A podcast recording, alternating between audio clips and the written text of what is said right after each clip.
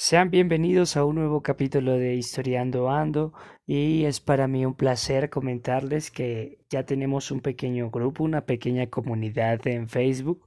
Un placer para la señorita Liliana que es la encargada en estar ahí regulando las historias y con toda esta situación y toda historia que quieran hacernosla llegar pueden hacerla llegar al grupo de History Ando y muchísimas gracias. Espero sea de su agrado las historias que nosotros día con día les vamos llevando. La leyenda india de las nagas cuenta que son seres mitológicos descritos como una combinación de mujer y serpiente. De la cintura para abajo poseen una cola de serpiente con escamas brillantes y de la cintura para arriba son mujeres hermosas adornadas con joyas y accesorios. Sus ojos son brillantes, brillan en la oscuridad.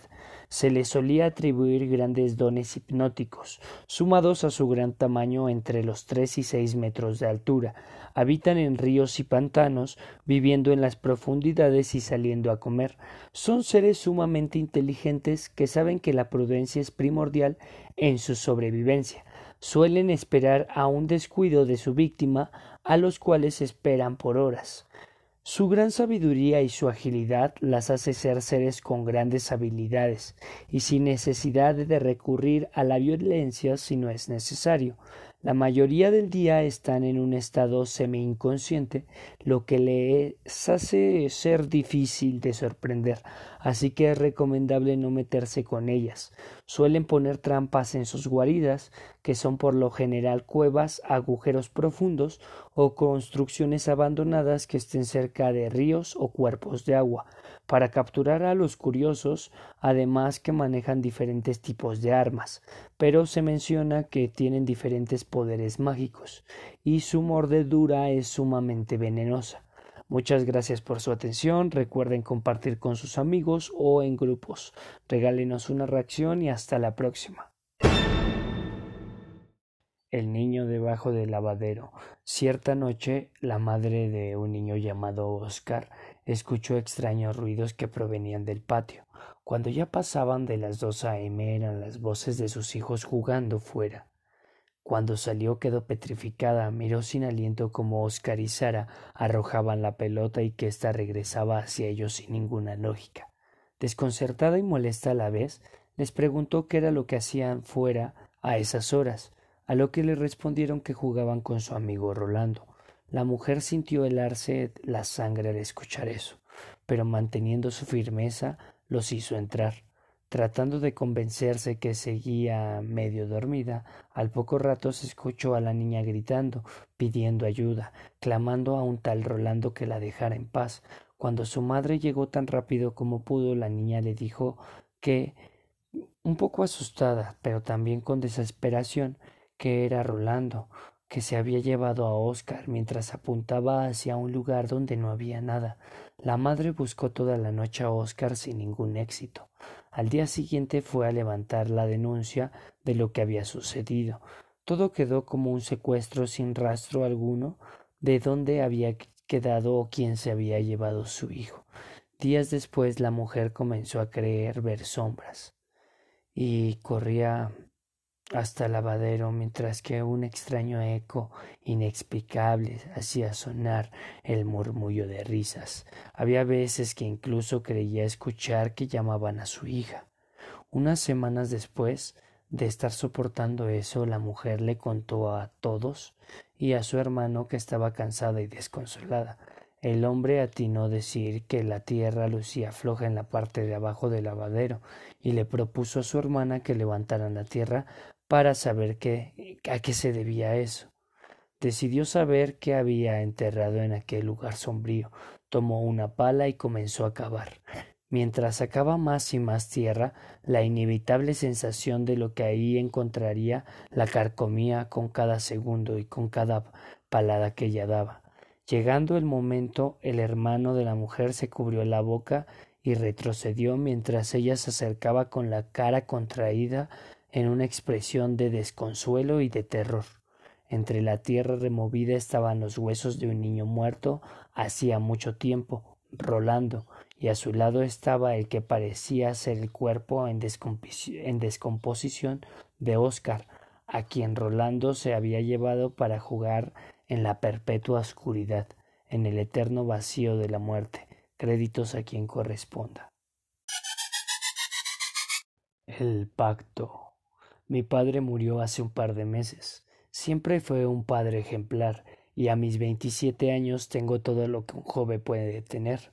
Gracias a la fortuna que consiguió en la industria del petróleo, siempre fui un niño consentido. Por eso jamás superé la muerte de mamá hace dos años, y ahora papá se fue, antes de irse de este mundo me dijo algo desgarrador, algo que hubiese preferido que se llevara para siempre en su mente. Desde ese día que me contó ese secreto no he podido dormir con tranquilidad. El día de su muerte me dijo que me acercara a él y pronunció estas palabras Hijo mío, estoy orgulloso de ti, me voy de este mundo dándole gracias a la vida por verte ser un gran hombre.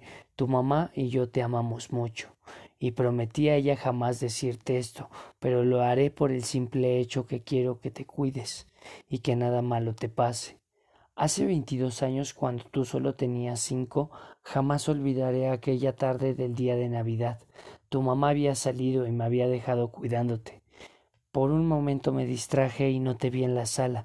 Me desesperé mucho y salí presuroso a buscarte. Recorrí toda la casa y no te encontraba. Caminé en los largos pasillos, pero no estabas. Me asomé hacia la ventana que daba al patio trasero y lo que vi hoy en día todavía me hiela la sangre. Mis manos temblaban. Quería que mi papá me contara lo que había visto, pero sus ojos se veían apagados y sin fuerza.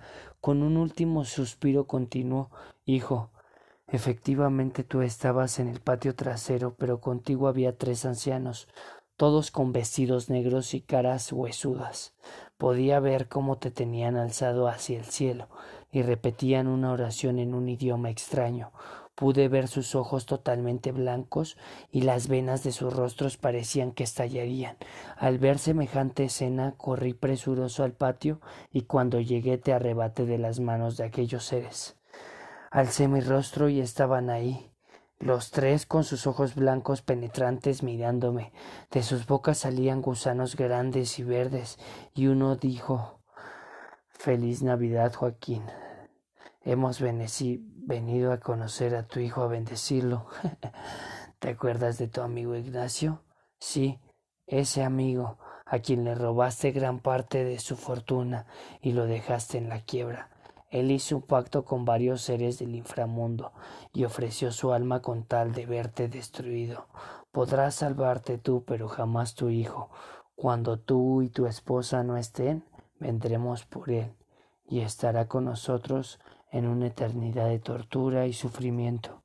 Al escuchar esto yo salí corriendo hacia la casa y te protegí, hijo. Lo siento por no estar contigo más tiempo, te amo y te amaré por siempre. Dio su último suspiro y cerró sus ojos para siempre.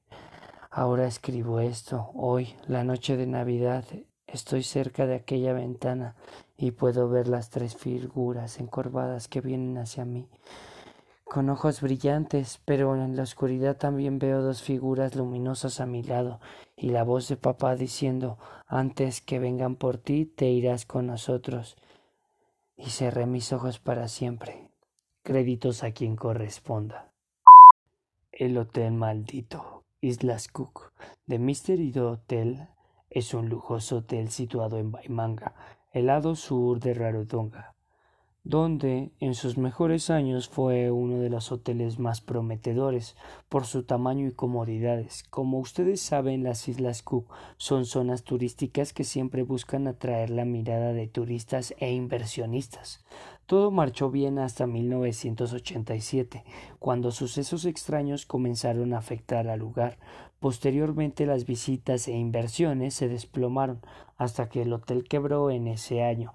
Pese a su historial, muchos otros empresarios trataron de reactivar la grandeza del lugar. Pero, por alguna rara razón, los proyectos terminaban fracasando. Desde entonces el hotel quedó en el abandono, perdiendo su encanto, y al pasar de los años la naturaleza y la playa fueron invadiendo su estructura, siendo el refugio de muchos animales de la isla, además que por su tétrica imagen ha sido foro de grabación de diversos programas. Pero ¿cuál es el origen de todo el mal? Es muy sencillo y a la vez muy complicado, el origen de su fracaso es una maldición lanzada en el año de 1917, la cual redacta que en el hotel quedará en la ruina solo hasta que se devuelva el terreno a sus legítimos dueños. De lo contrario, todo aquel que posea este lugar, sus ojos en él quedarán en ruina. Hay varias versiones de lo que pasó con los dueños. Se habla de las típicas malas jugadas de los dueños originales donde uno de ellos se quedó con todo el lugar por diversas trampas. Otras versiones indican que el terreno pertenecía a las tribus originarias y que por el robo de las tierras se vieron obligados a irse a otro lugar, maldiciendo el lugar. Nacieron muchas narraciones urbanas que hablan de las maldiciones de los nativos por la invasión de su territorio, el robo de herencia entre las mismas familias y un sinfín de especulaciones.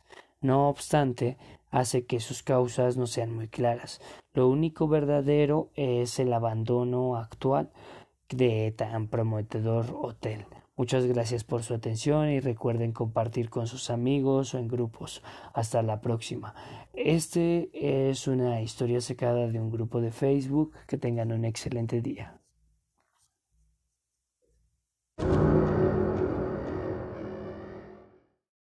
Y hemos llegado al final del capítulo, episodio. es un placer para nosotros estar trabajando para ustedes día con día. Esperemos y posteriormente pues sean historias que ustedes mismos nos vayan brindando para hacer esta comunidad muchísimo más grande. Muchísimas gracias y que tengan un excelente día.